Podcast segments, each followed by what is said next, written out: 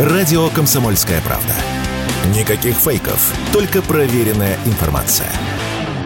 Но если тебя так беспокоит ее прошлое, то смело могу предположить, что звали ее наследственно Борька. Погибла она в результате банальной для порядочной свиньи по ножовщине. И если ты сейчас не скажешь, что ее ждет после смерти, я погребу вас обоих на пустыре без всяких почестей. Холодец будем варить. Гастрономическая энциклопедия Taste Atlas опубликовала список 100 самых худших блюд мира. Гордое 67 место в этом рейтинге занял холодец. В описании сказано, что холодец – традиционное русское блюдо, состоящее из мяса и желатина, которое приобрело популярность в 19 веке у слуг. Согласно заметке авторов, подавать его стоит с хреном, острой русской горчицей и стаканом водки.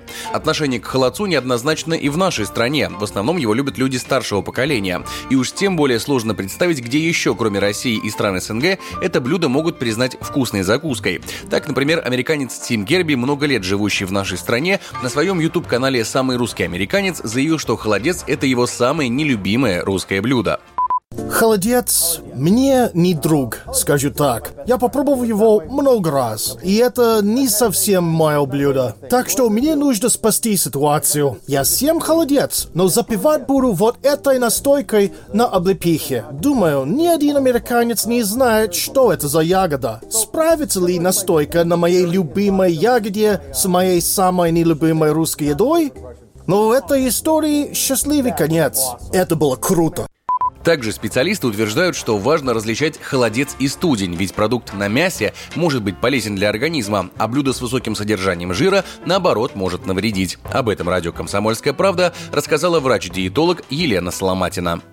Есть студень и холодец. Студень там больше мяса, а холодец это все-таки шкурки, жир, такие субпродукты, можно сказать. И в данном случае тогда да, если сделать холодец уже просто из остатков мясного производства, тогда никакой особой такой воспитательной ценности не несет, так как там достаточно много будет холестерина. Ну и, общем, для усвоения тех продуктов все-таки будет достаточно сложно усваиваться организмом, потому что, в отличие от животных, все-таки мы расщепляем вот такие вещи хуже.